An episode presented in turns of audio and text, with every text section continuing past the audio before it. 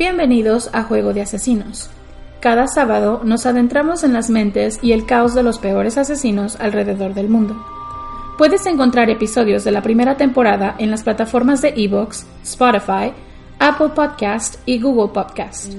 Juego de Asesinos Podcast está agradecido con ustedes, nuestros oyentes. Búscanos en Facebook e Instagram como Juego de Asesinos-podcast. Si te gustó el episodio de hoy, la mejor manera de ayudarnos es dejar un comentario, tu like, seguirnos, compartir o dejarnos un review en Apple Podcast. De verdad, son de muchísima ayuda. Advertencia. Este episodio contiene material que puede lastimar la sensibilidad de algunas personas, debido a la naturaleza gráfica y explícita de los crímenes de este asesino. Se recomienda discreción. Hoy les enseñaremos la importancia de mantener las puertas cerradas bajo llaves en todo momento. Esta es la historia de un chico que puso de cabeza a un pueblo en California.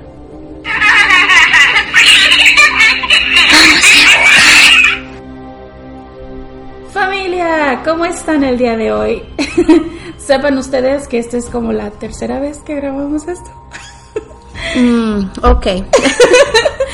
Tercera. Espero, ya. Espero que todos estén muy bien. Mi nombre es Kiki y hoy me acompaña mi nuevo co-host, Marta. Hi. y les dije que les tenía una sorpresa y ella es una persona súper especial para mí. Yo la adoro, le tengo muchísimo cariño y espero que ustedes la puedan recibir de la misma manera. Ay, ojalá. No te preocupes, son buena onda. A ver, quiero que les cuentes algo así como que bien rapidito sobre ti. Ok. Ah, yo soy un paralegal y trabajo para un bufete de abogados en el área de los CBD. ¿Vieron? Les traje a alguien profesional. Ah, claro que sí. No, no es cierto. No, no, para nada.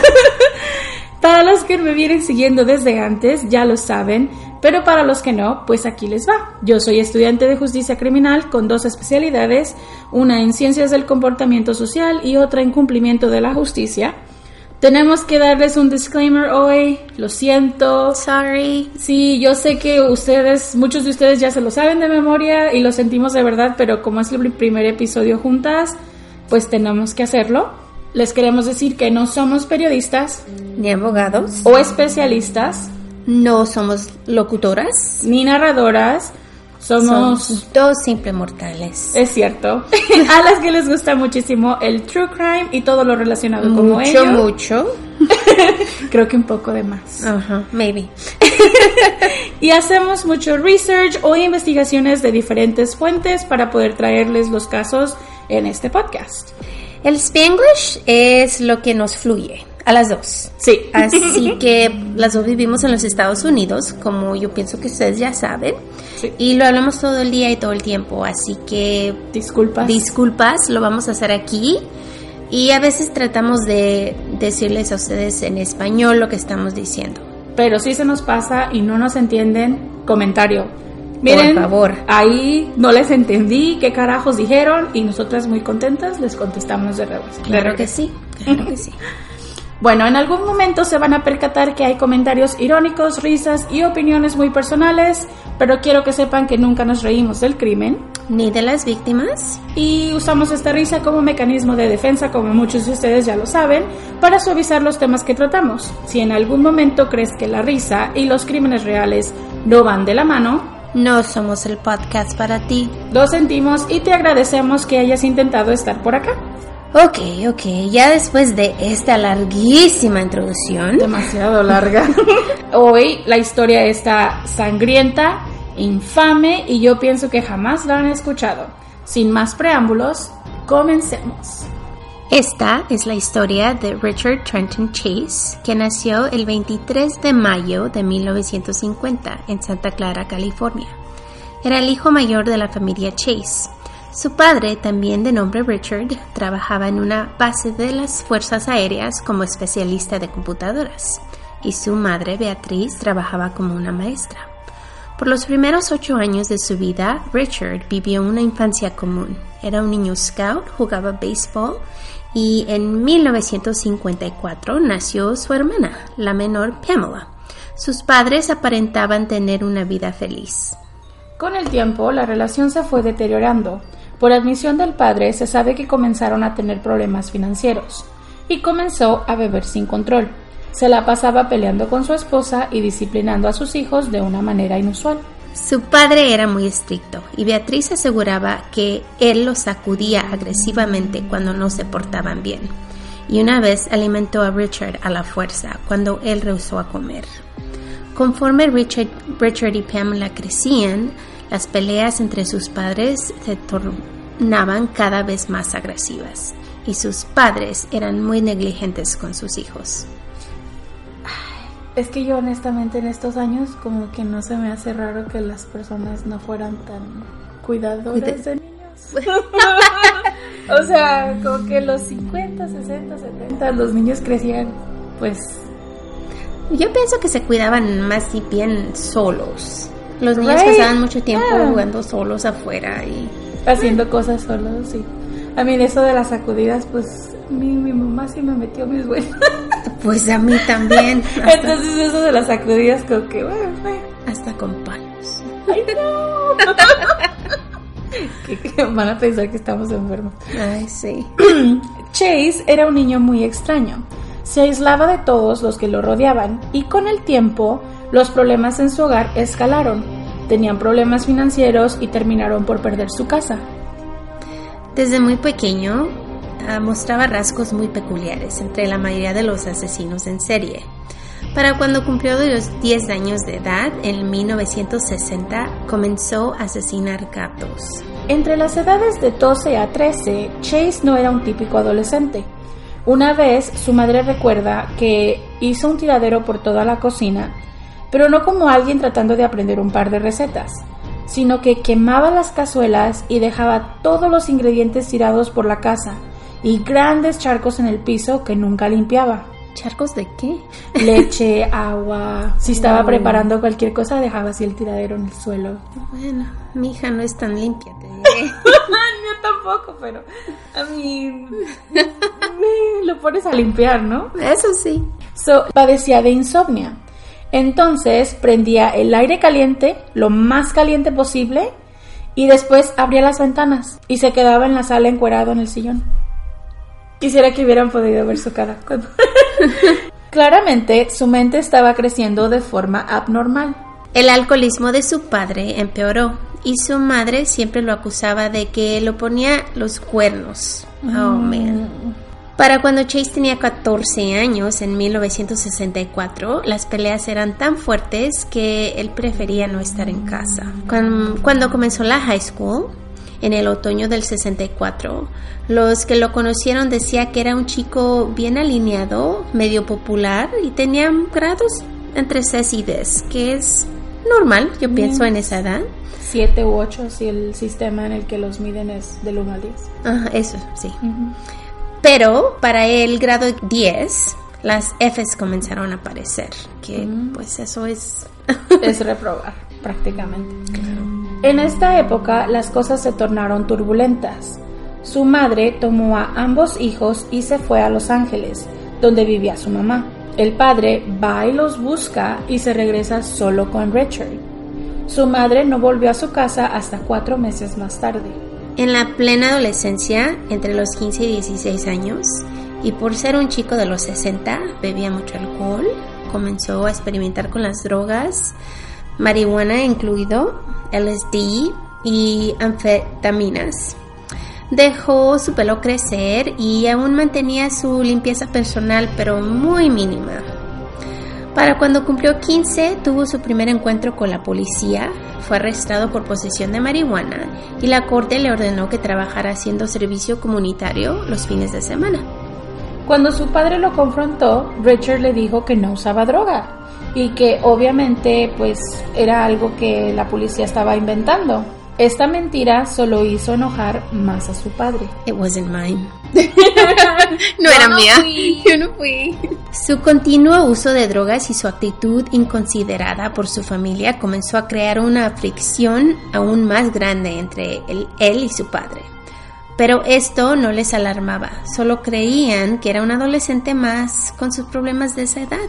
Mm. Chase tuvo muchas novias mientras estuvo en la escuela. Uh, rompe corazones el muchacho. pero nunca fue capaz de mantener ninguna de estas relaciones por mucho tiempo, en parte porque no podía mantener una erección y por no poder sentir excitación por una mujer.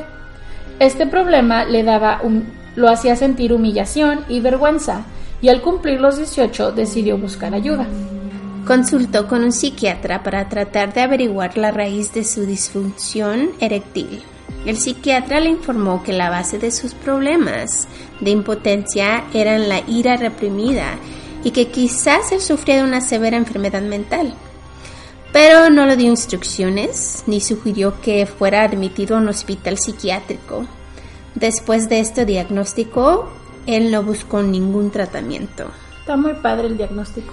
Bueno, pues yo pienso que en esos tiempos no se usaban tanto las no se usaban las enfermedades mentales. Bueno, más bien ahorita no se usan. No se usan. más bien no hablaban de las de las enfermedades, mentales. Creo que era como un tema nuevo, como un tabú, yo pienso. un tema nuevo, nadie quiere hablar de ello, no existen. No, no, no existen. O sea que prácticamente es así como de que, ah, usted tiene un problema en la mente, vaya con Dios. Adiós. Allá, usted rezamos por usted después. Ahí, bye. Al graduarse de la high school, logró entrar a American River College, pero no duró mucho tiempo ahí, dejando la escuela a medias. Decidió que no quería volver a casa, así que se mudó de casa de sus padres. Pasó por una serie de compañeros de cuarto. Su padre le daba 50 dólares para la renta y él pagaba el resto con pequeños trabajos que hacía.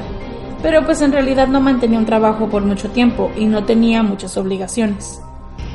Por razones desconocidas, Chase se volvió extremadamente paranoico. Sus compañeros reportaron su comportamiento bizarro y el uso constante de drogas era muy inconsiderado de las personas que vivían con él. Era muy sucio, muy ruidoso y a veces deambulaba desnudo por la sala. Uh, aún sí, había visitas. ¿Te imaginas? Viene así oh, como que... y sale el hombre en cueros. ¡Ay, no! Una vez lo vieron por, asomándose por la ventana y estaba saludando a alguien con una arma en la mano. E incluso los pocos amigos que tenía lo consideraban un chico extraño. Una vez cerró la puerta de su closet con clavos para asegurarse que gente invadía su espacio por ahí. Mm. Sus roommates lo enfrentaron y le pidieron que se fuera, pero Chase se rehusó. Entonces, los compañeros de cuarto, para no pelear con él, toman sus cosas y abandonan la propiedad, no dejándole opción a Chase más que mudarse de regreso a casa de sus padres. Imagínate tener unos roommates así no, mejor vivo sola. Gracias. no, que me salga en cueros mientras me visita mi mamá. No, hombre, olvídate. Oh, hola, señora, ¿cómo está? Cuando llegó ahí, la relación de sus padres ya estaba muy rota. Y tener a su hijo excéntrico y antisocial de 21 años hizo, hizo las cosas más complicadas. Pues venía con una carga enorme de multas de tráfico, los cuales ellos tenían que pagar y además que tenían que pasar otra, pagar otras necesidades que tenía el hijo. Eventualmente, Chase tenía acciones violentas, comenzó a acusar a su madre de querer asesinarlo por medio de envenenamiento. Mm. En el 72, sus padres se divorcian, gracias a Dios. Se dice en varios artículos que la madre padece algún problema mental también, pero eso no está confirmado. En noviembre de 1972, una vez que el divorcio de sus padres está finalizado, Chase pasaba tiempo en ambos hogares, pero decidió ir en un viaje solitario a Utah. Le dieron muchas multas de tráfico y eventualmente fue arrestado por ello. Tenía la licencia revocada y aún así seguía conduciendo. Su madre fue por él y pagó la fianza, pero cuando volvieron a casa, en vez de estar agradecido con ella, estaba furioso, pues él aseguraba que la policía lo había tratado muy mal Creía que lo habían envenenado los oficiales y que algo mal estaba dentro de su cuerpo, y esa noción le duró de por vida. En abril de 1973 fue a una fiesta al departamento de un amigo. Ahí comenzó a molestar a una chica y tuvo que ser escotado fuera por la policía. Cuando le iban llevando, una arma de calibre 22 se le cae del cinturón y fue enviado a prisión pero su padre otra vez le pagó la fianza y lo dejaron en libertad. No, yo creo que está muy mimado, ¿no? Yo creo. Es raro porque si el padre tenía un problema de alcoholismo y después, pues como que el- le ayudan en todo. Nos sacan de muchos problemas con dinero, es lo que veo. Ya. Una vez fuera, decide mudarse a Los Ángeles con su abuela. Pero en estos momentos ya se quejaba de que tenía pues heridas internas. Creía que sus huesos salían por detrás de su cabeza y que su corazón se detenía de la nada. Tenía mucha paranoia y tan solo unos meses más su abuela ya no pudo con su locura y lo manda de regreso a Sacramento. El padre le compró un departamento y lo mandó a vivir ahí, forzándolo a salir de su casa. Y ya que estaba solo en su apartamento, Chase comenzó a capturar, asesinar y desentrañar o destripar a varios animales, los cuales se devoraba crudos. Después ponía los órganos internos de los animales que había asesinado en la licuadora para hacer unos smoothies. Chase razonaba que tenía que tomar esos smoothies para prevenir que su corazón se encogiera. Le aterraba que su corazón se encogiera a punto de desaparecer y terminara por morir. Ugh, no sé qué es peor, si morirte o tomarte ese smoothie. El primero de diciembre de 1973, llega corriendo a American River Hospital, gritando que alguien le había robado su arteria pulmonar y que el flujo de su sangre se había detenido. En ese tiempo miraba muchos médicos y se quejaba de tener enfermedades ficticias, que su estómago estaba al revés o falsos golpes en la cabeza. Incluso fue visto por un neurólogo, quien determinó que Chase tenía disturbios psiquiátricos de enormes proporciones, pero también creía que tenía una psicosis inducida por el consumo de drogas. Así que se quedó por 72 horas bajo observación. Sus padres sabían que Chase seguía consumiendo droga, pero pues de verdad no hacían nada por cambiar eso. Un día se hizo creer a sí mismo que era la reencarnación de uno de los hermanos Younger, quienes eran ladrones de bancos asociados con Jesse James. En ese tiempo fue hospitalizado como esquizofrénico por sufrir delirios somáticos. Como no tenía empleo y solo andaba de casa de mamá y de papá, decidió pedir asistencia monetaria de gobierno. Y una vez que tuvo una discusión con su madre, Chase la golpeó y la dejó tirada en el piso. Ah, símbolos de escalamiento. En 1975, Chase es admitido en una institución mental involuntariamente, después de haber sido llevado al hospital por envenenamiento, pues se inyectó sangre de conejo en sus venas. Se escapó del hospital y fue directo a casa de su madre. Ahí fue aprendido y enviado a una institución para criminales con problemas mentales.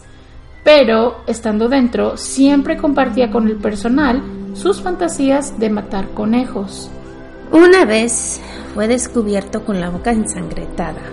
Había atrapado a dos aves por las rendijas de la ventana de su cuarto, les quebró el cuello y succionó la sangre de ambas. Dentro de esta institución recibió el apodo de Drácula. Después de someterse a un sinnúmero de tratamientos con drogas psicotrópicas, fue pronunciado que ya no era un peligro para la sociedad y en 1976 fue dejado en libertad y puesto bajo la responsabilidad de sus padres, con el diagnóstico de esquizofrenia paranoide. Pero cuando llega a su casa con su mamá, ella le dice, ¿sabes qué, mijito? Pues tú no ocupas estas pastillas. Así que le quita el medicamento y no se lo vuelve a dar. Bueno, ella es doctora, ¿no? Me imagino. Oh, no, es maestra. Ah, ella sabe, es ok. Ay, qué pinche imprudencia. Ay, Dios mío. En 1977, la tutela adjudicada por la corte expiró y sus padres no hicieron nada para renovarla, dejando a Chase hacer lo que le venía la gana de nuevo. Su madre le ayuda y le da un total de 1.450 dólares para un viaje a Washington, donde se quedó por tres semanas. Mm, de vacaciones el joven. Al regresar trajo una Ford Ranchero que le costó 800 dólares. Mm, barata. En ese tiempo. Barato. Ha de ver ser caro. Barato ahora, caro antes. En agosto 3 de 1977, la policía del estado de Nevada descubre la Ford Ranchero en una zanja de arena cerca de Pyramid Lake. Dentro del vehículo había dos rifles, una montaña de ropa de hombre, sangre embarrada por todo el asiento y una cubeta llena de sangre con un hígado flotando. Pues una vez que están ahí, ah, los oficiales están mirando con unos binoculares y localizan a Chase y lo encuentran desnudo y cubierto en sangre. A este muchacho no le gusta la ropa. No, es, es- yo veo esto. Todo el tiempo está desnudo. Más cómodo, yo pienso. A lo mejor lo que... I don't know. Al verlos, corre, pero lo alcanzan y lo llevaron de regreso a su auto. Dijo que la sangre era de él, o sea, no se preocupen, salió de mí. Mucha sangre, ¿no? Toda una cubeta llena con un hígado, también salió ¿Es de mí. El, el, mi hígado. Sí. Sí, obvio. Pero pues al final mandaron la cubeta a hacer exámenes y estudios y se dan cuenta que el hígado pertenecía a una vaca. Pues en ese tiempo fue arrestado y confiscaron su carro. Pero lo dejaron en libertad. La fiscalía decidió no enjuiciarlo. Tenía armas, miedo a otras personas y no sentido por límites. Una combinación letal, aún sin sus extrañas fantasías sangrientas. Este hombre es una bomba de tiempo. Chase continuó creciendo descuidado, sumergido en hipocondria y abuso de drogas. Sus padres lo ponen de nuevo en un departamento. Esta manía de los papás de dejarlo solo. Y darle dinero. Te Sí, digo, puro solamente, oh, bueno, no sé cómo cuidarte, pues ahí te voy a dar dinero y te pongo en un lugar. Una vez que él está solo, comienza de nuevo a capturar, torturar, beber la sangre de conejos, pero esta vez comienza a comer perros y gatos. En más de una ocasión, asesinó a las mascotas de los vecinos y se dio el lujo de contactar a uno de los dueños y explicarle lo que había hecho. ¿Te imaginas? Lo mato, lo mato. Sí, ¿te imaginas recibir esa llamada? Ay, hola, ¿cómo estás? Mira, Sorry. me comí a tu perro. Tenía hambre, sorry. Qué asco, de verdad. Comenzó a desarrollar una fascinación por las armas de fuego y compró una pistola semiautomática calibre 22 por 69.99, low low price, en efectivo. Cuando le preguntaron si tenía alguna enfermedad mental, dijo no. Y le dijeron, oh, ok, pues por la ley tienes que esperar hasta el 18 de diciembre para recogerla. Eh, en este tiempo verificamos sus credenciales. Ah, muy bien. Está bien, yo te digo que no tengo una enfermedad mental y ya estuvo. Así, así, ah, tu palabra es todo. Sí. Qué tiempos aquellos. Dios mío. Practicaba obsesionadamente para aprender a disparar. Estaba fascinado con los crímenes de El Estrangulador de Hillside y creía que él era una víctima de conspiración nazi UFO, igual que él también. Creo que comenzó a tener esta idea, ¿no? Como reflejarse él con, ¿Con el- otras personas? Ujú, Con otros criminales, no nada más otras personas, Sí, pero con un otros. estrangulador. Chase comenzó a dejar de preocuparse por su higiene personal. No se bañaba y no se lavaba sus dientes. Esto era de siempre, no comenzó yo. pensé No, yo pienso que ya lo hacía, pero esta vez yo creo que se notaba más. Mm. Comenzó a dejar de comer y bajó un monto considerable de peso, hasta llegar a pesar 145 libras o 65 kilos. Medía solo 5 pies y 11 pulgadas, 1 metro 80, que yo pienso que es como si es delgado para la altura. Sí, está... 65 kilos y medir 1,80 sí es bastante delgadito. Sus creencias continuaron creciendo y seguía capturando animales para beber su sangre. E incluso compró una licuadora para seguir haciendo sus smoothies y pues, para prevenir que se le encogiera el corazón. Oh, sí, es razonable. Entiéndelo, Kiki. Ok. Un día, en 1977, y hoy quiero que se pongan en los zapatos de esta mujer, ¿ok? Ella escucha un ruido afuera, fuerte, y no sabe qué es, pero lo ignora. De repente tocan al timbre y ella pues no está esperando a nadie, entonces abre la puerta, está su hijo enfrente de ella, sosteniendo a su gato muerto de un disparo, se lo pone así como que en la cara, wow. Luego lo avienta al suelo, con sus propias manos lo abrió, sacó las entrañas del animal y se las restriega en la cara mientras grita. ¿Tú qué haces, Marta? Ay, lo mato. O sea, yo así, de pura reacción, sí le meto un chingadazo. ¿Verdad? De pura reacción. O sea, ya ni siquiera de, de, Ni siquiera pensando quién es esa persona. Simplemente lo veo haciendo eso y le meto un chingadazo. Así de fácil. Pues su madre cierra la puerta y calmada se regresa dentro de su casa. No llamó a la policía, no reportó el incidente a nadie, no le dijo absolutamente nada a su papá y ahí quedó. Ah, ok. Ay, no, de verdad.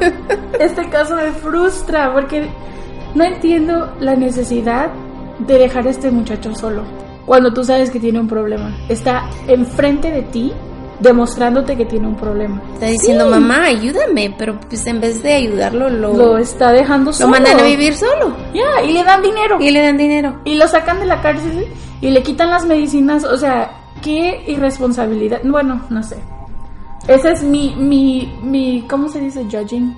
Juzgando. Juzgando. Estoy juzgando a esta mamá de una manera muy dura porque yo siento que este muchacho estaba demostrando a todo lo que da que necesitaba ayuda. Mom shaming. Oh, oh. Bad Kiki.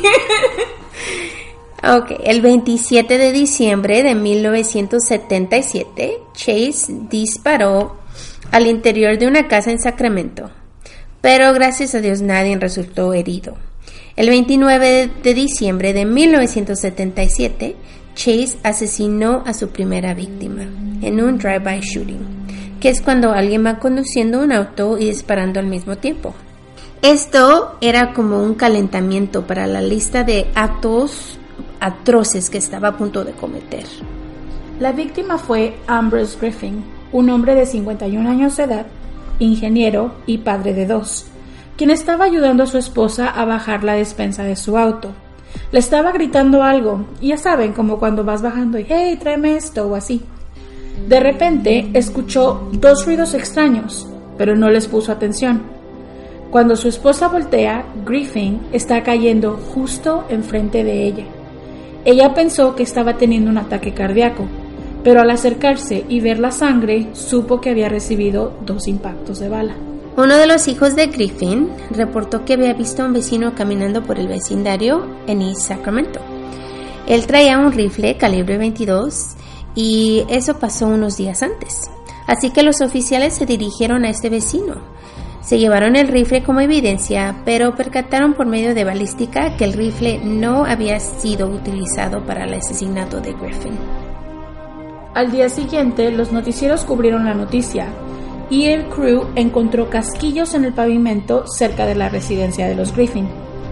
Los detectives comienzan a usar esa evidencia y reportes de carros sospechosos en el área, pero lo único que lograron fue vincular el arma al percance de diciembre 27, cuando nadie salió herido. Después de esto, todas las pistas se acabaron y el caso parecía no tener solución. Es que es como estos casos donde no hay relación entre el entre la persona que muere y el per- Y la evidencia que tienen. Ya, porque por lo general siempre que sucede un crimen siempre dices fue el hermano, el tío, el vecino, alguien que él conocía, ¿sí me entiendes? Ujú. Y esto es como no hay motive, no hay motivo, no hay nada. Es- Nada, Es, es- un extraño matando a un extraño. Eso.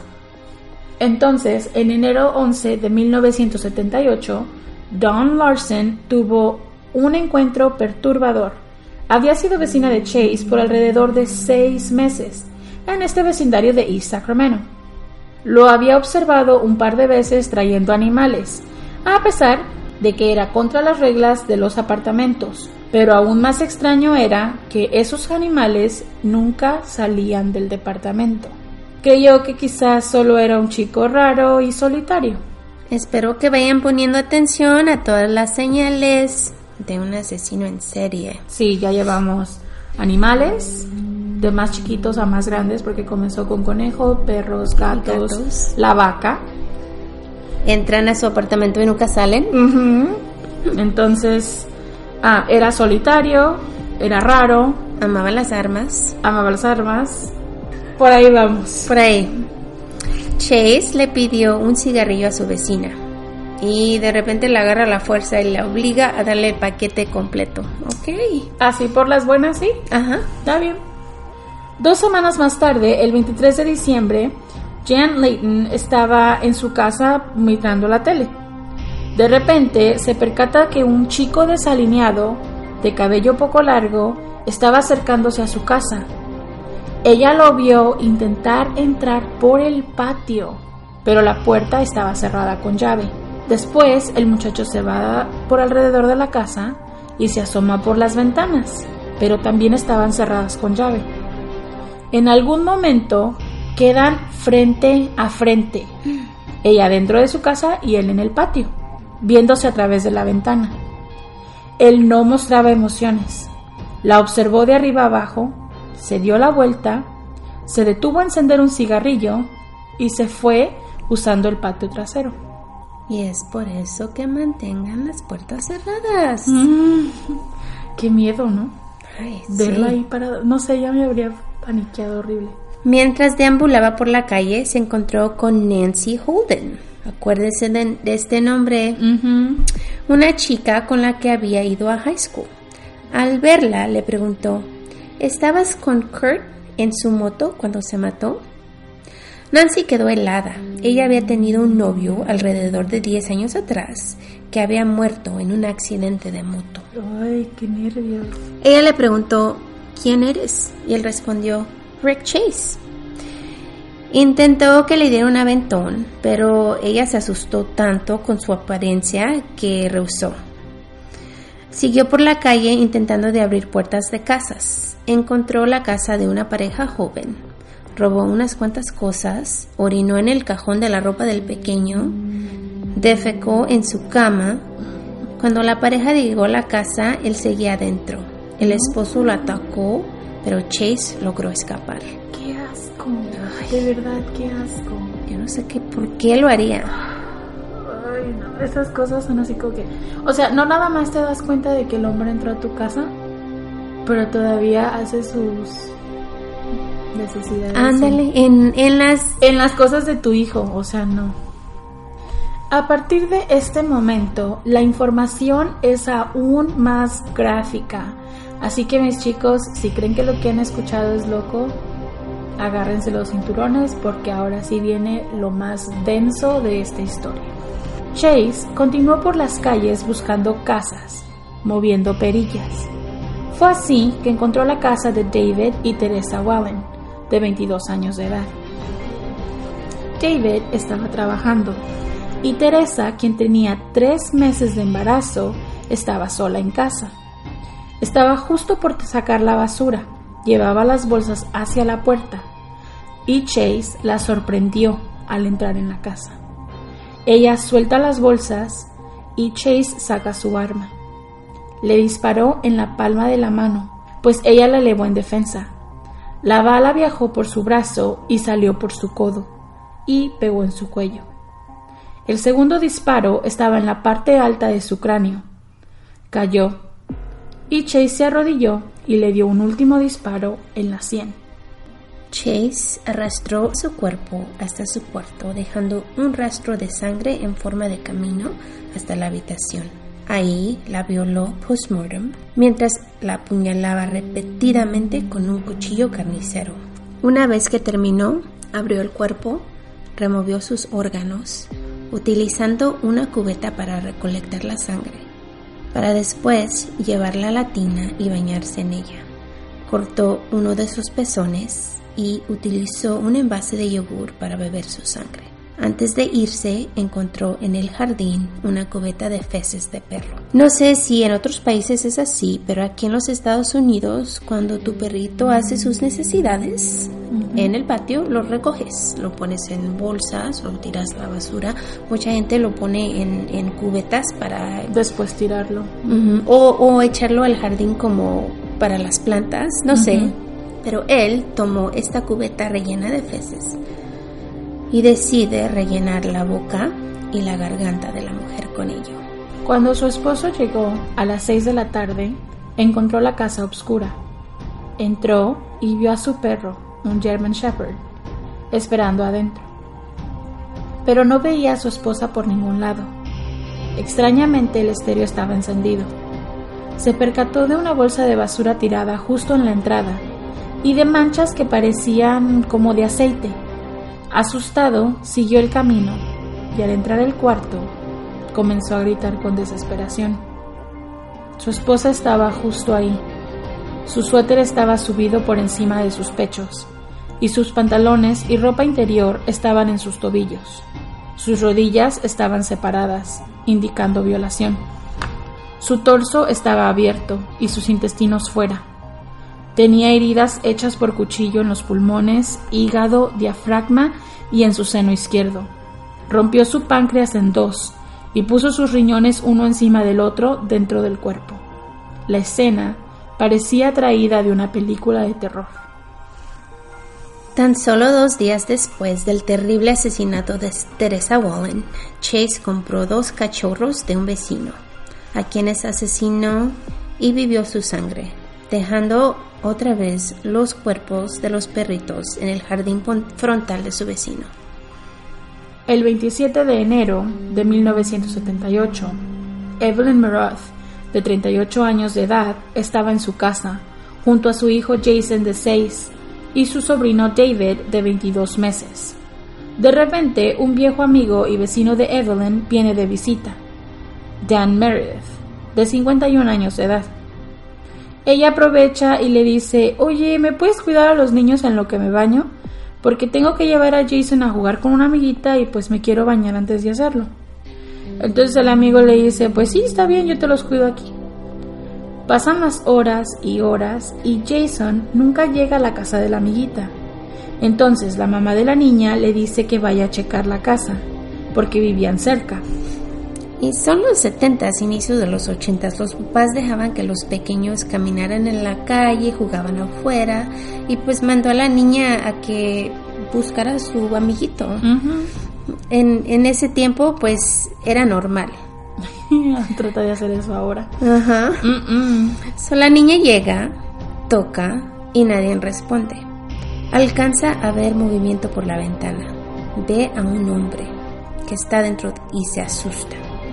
Se regresa a su casa corriendo y le dice a su mamá que nadie respondía a la puerta y que había un hombre muy raro adentro. Bueno, hizo muy bien. Los vecinos se preocupan y finalmente uno decide entrar a la casa y se da cuenta de lo que había pasado esa mañana. Chase había entrado a la casa. Al abrir la puerta vio a Dan en el pasillo y le disparó en la cabeza a quemarropa con su arma calibre 22. La misma arma en los homicidios pasados. Lo mató al instante. Una vez en el suelo, Chase voltea el cuerpo y le roba la cartera y las llaves al hombre. Jason corrió al cuarto de su madre. Chase lo mira y lo persigue. En lo que ve detrás de él, se percata del pequeño David y le dispara en la cabeza. Después, al encontrar a Jason, Chase le disparó a quemarropa dos veces en la cabeza. Prosiguió entrando al baño y disparó a Evelyn también en la cabeza. Arrastró a su cuerpo, la llevó a la cama, donde simultáneamente la sodomizó y bebió su sangre mientras le hacía cortadas en el cuello. Los médicos forenses reportaron un monto de semen desmesurado en el recto del cadáver, indicando una cantidad inusual de eyaculaciones. Cuando Chase terminó, la apuñaló al menos una docena de veces en el ano, perforando su útero. La siguió apuñalando en áreas vitales del cuerpo, lo cual provocó hemorragias internas de sus órganos, formando así un pequeño estancamiento de sangre dirigido en su estómago, el cual abrió y drenó en una cubeta. Este hombre sabía lo que estaba haciendo. Oh, sí, claramente, porque necesitaba ver cómo se hacía estas cosas. Él es inteligente, Ya. es lo que sabemos de él. Sí, no puedes, no puedes nada más saber así de la nada dónde picarle a alguien para que se le haga un estancamiento en el estómago y luego tomarte la sangre. No, no tenían internet, pero yo sé que tenían bibliotecas. Ujú. Después fue por el cadáver de David. Lo llevó al baño, le cortó su cráneo, dejando expuesta materia cerebral, lo cual consumió. Y de repente escuchó que alguien tocó la puerta. ¿Recuerdan a la niña? Esto lo asustó. Tomó el cuerpo de David, la billetera y el auto de Dan y se escapó. Una vez que el vecino se animó a entrar, llamó a la policía y se dio cuenta que Chase había dejado huellas de su mano completa e impresiones perfectas de la suela de sus zapatos en la sangre de Evelyn. Estas huellas eran una copia perfecta de las que se encontraron en la escena del crimen de Wallen. Entonces localizan a la niña de 11 años que fue a checar a la casa para ver por qué no llegaba Jason. Ella le dio una descripción de cómo lucía el hombre y que, había estado ahí alrededor de las 11 de la mañana. La descripción de la pequeña iba acorde con la de un hombre que andaba deambulando en el área, preguntándole a la gente que si le podían regalar revistas. Los vecinos se percatan que el wagon de Dan Meredith ya no está, así que proveen esta información a la policía.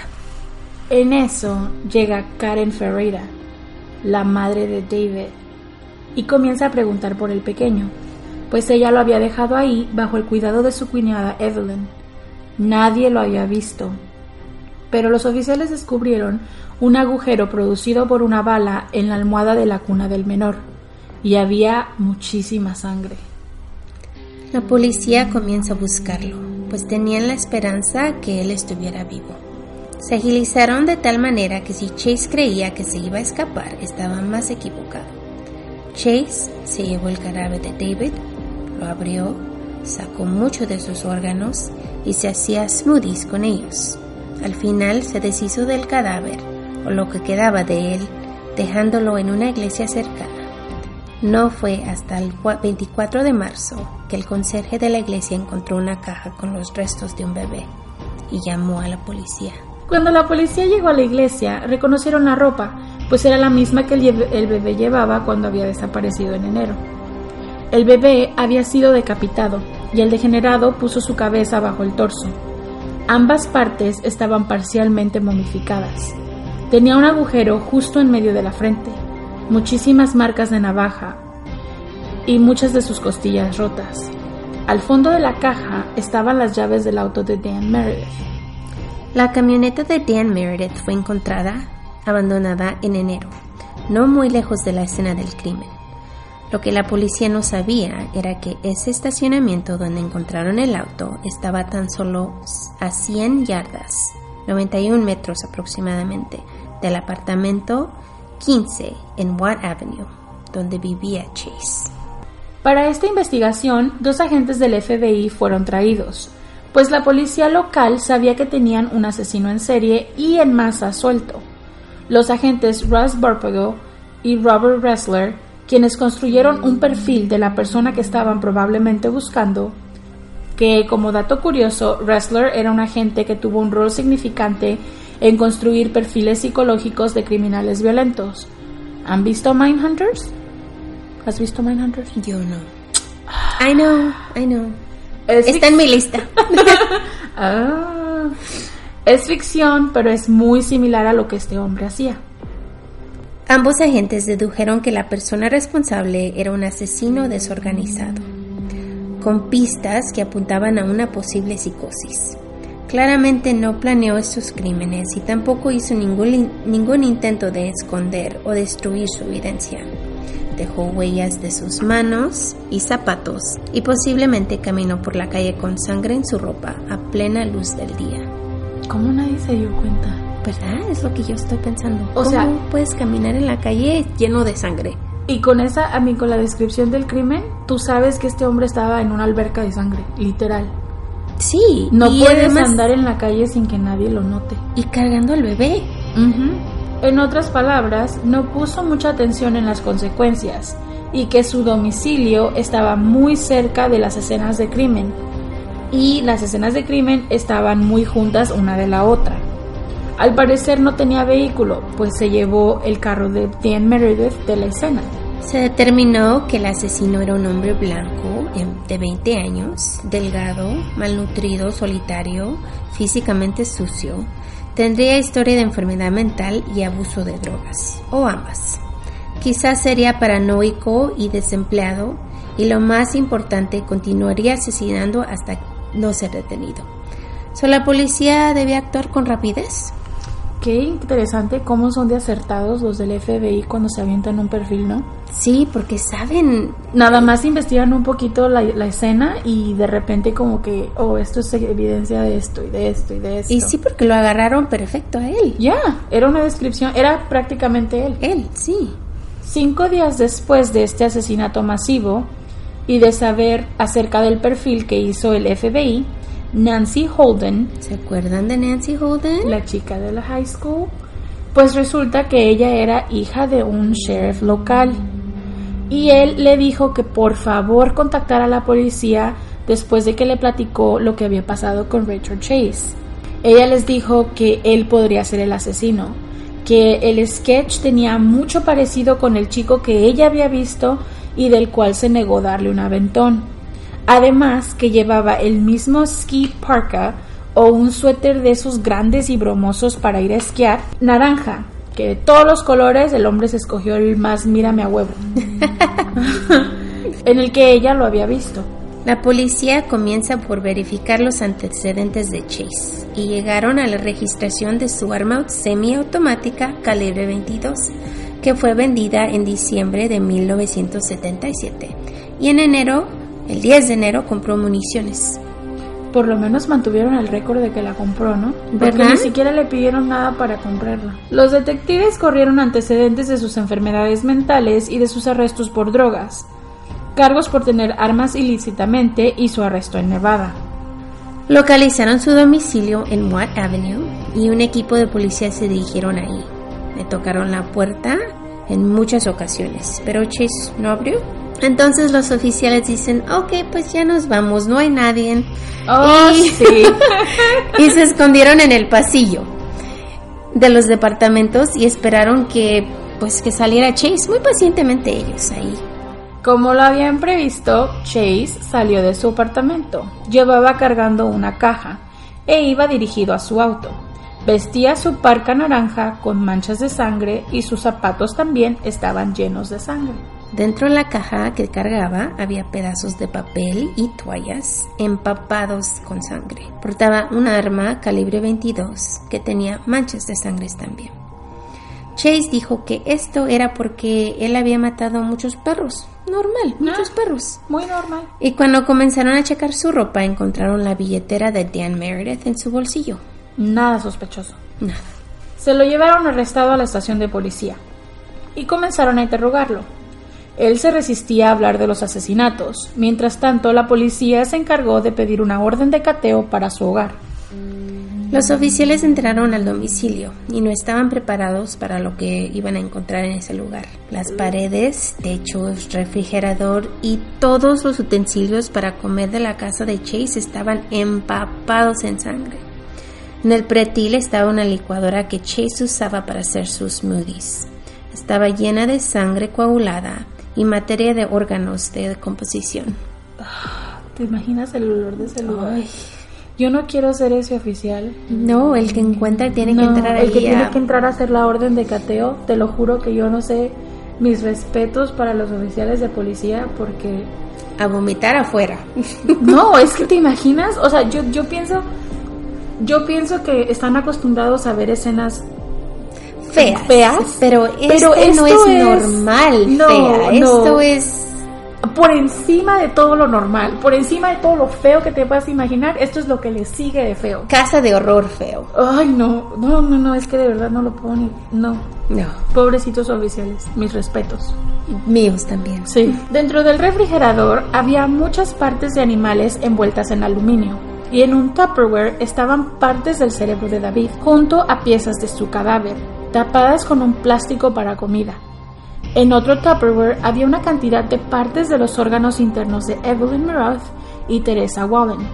Tenía collares de animales regados por toda la casa y en la mesa tenía muchos diagramas de fotografías de biología humana. ¿Ven lo que les digo? Tenía pedazos de periódico marcando los lugares donde se regalaban perros y también coleccionaba periódicos con las noticias de sus crímenes.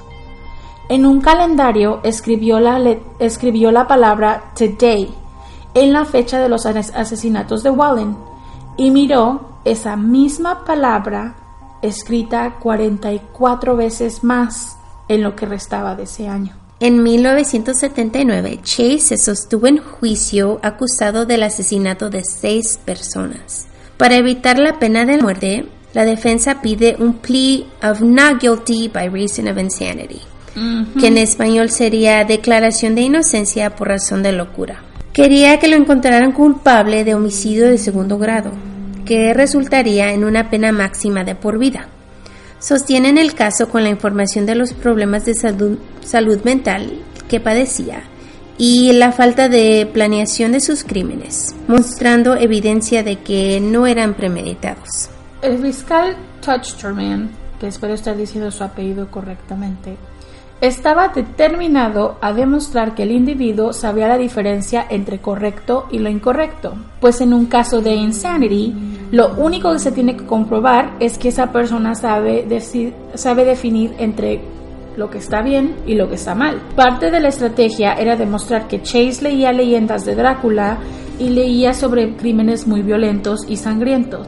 También tenía libros de rituales de diferentes culturas que hablaban sobre cosas muy sangrientas. Además, las planeaciones a futuro marcadas en ese calendario. La noticia se regó. Todos los medios estaban al pendiente y lo bautizaron como el vampiro de Sacramento. Debido a todo este circo mediático, se tuvo que cambiar de venue el juicio, o cambió de ciudad, 120 millas de Sacramento, en Santa Clara, California. Docenas de psiquiatras examinaron a Chase y admitió a uno de ellos que tenía miedo que sus víctimas vinieran por él de entre los muertos, que si me preguntan a mí, bien merecido que se tiene que alejar en las patas. Sí. Repetía con frecuencia que la sangre era terapéutica. Uno de los psiquiatras que lo examinó declaró que él no padecía de esquizofrenia, que más bien tenía personalidad antisocial, que estaba consciente de lo que hizo y sabía que era incorrecto. Chase se subió al estrado para hablar de en su defensa. El hombre había perdido mucho peso, llegando a 107 libras. Sus ojos estaban ya muy hundidos y sin vida alegó que estaba semi-inconsciente durante el asesinato de Wallen y describió en detalle cómo había sido tratado toda su vida.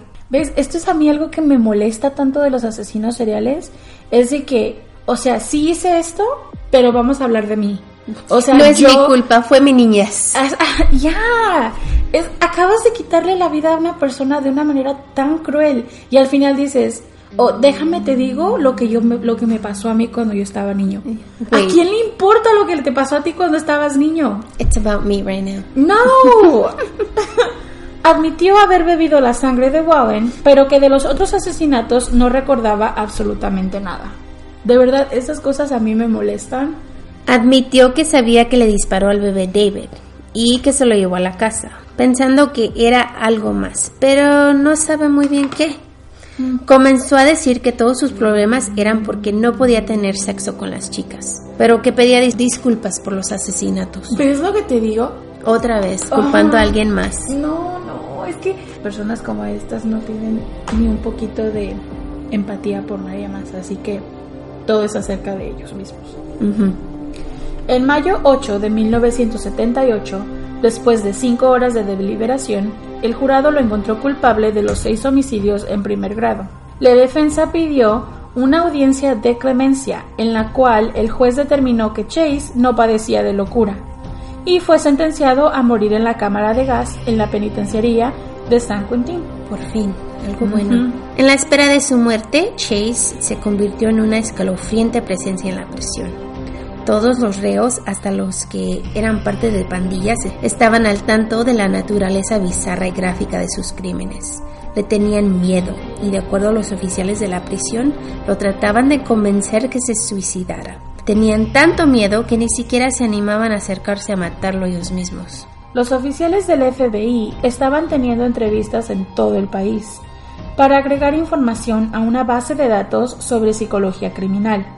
Y fue ahí donde el oficial Wrestler lo entrevistó. Después escribió un libro de sus encuentros con estos asesinos seriales, en el cual menciona a Richard Chase.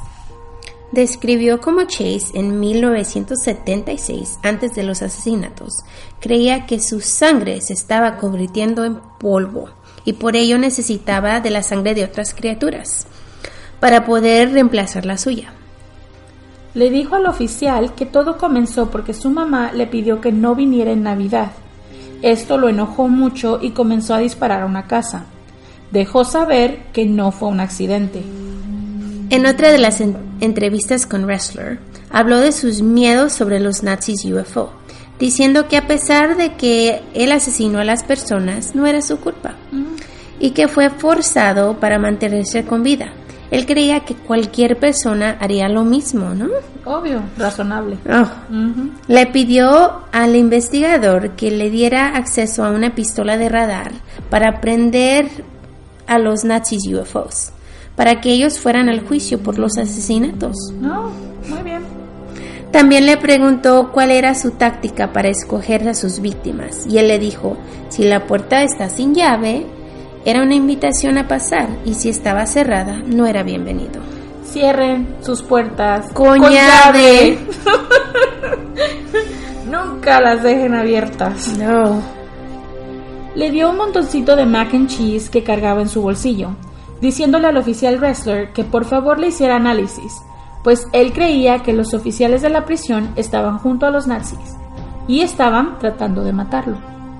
En diciembre 9 de 1980, un guardia de la prisión que checaba la celda lo vio acostado boca arriba en su cama, respirando normalmente. No respondió al saludo del guardia, pero en realidad nunca lo hacía.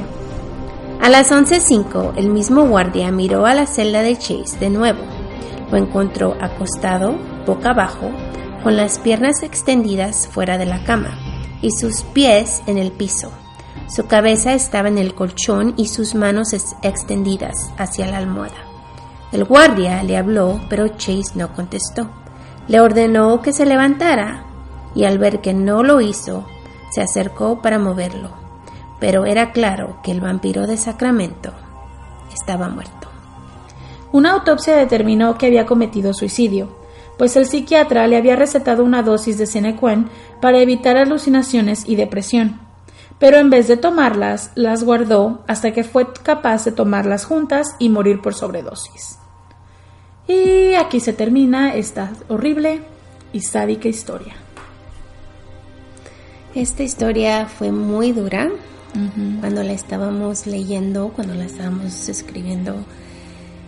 Contarla también. Contarla también eh, fue muy pesada. Ojalá y no haya sido muy pesada para ustedes.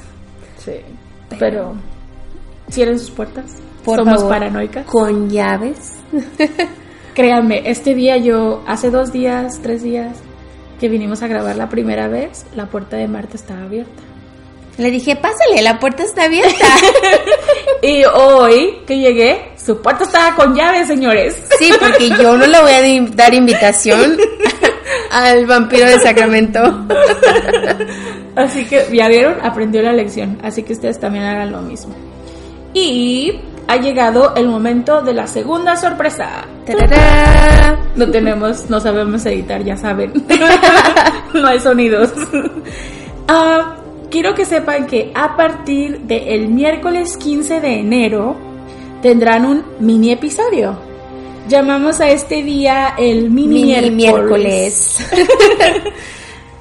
Serán audios pequeños con historias que son interesantes, pero a las cuales no hay mucha información para hacer un episodio completo. Así que ya saben, van a tener dos episodios por semana. Ah. Están felices, ¿verdad? Nosotros estamos muy contentos, la verdad, de que vamos a comenzar a, a, a invadir su espacio personal más. Sí. Y ojalá les haya gustado lo que hicimos hoy. Por favor, síganos, díganle a sus amigos. Sí, Necesitamos más, más, más personas que nos sigan en las eh, social media. sí. Así que por favor, un like, un share, todo, todo es muy bienvenido. Sí. Pues sin nada más que decir, familia, nos despedimos. Hasta muy pronto. Bye. Bye.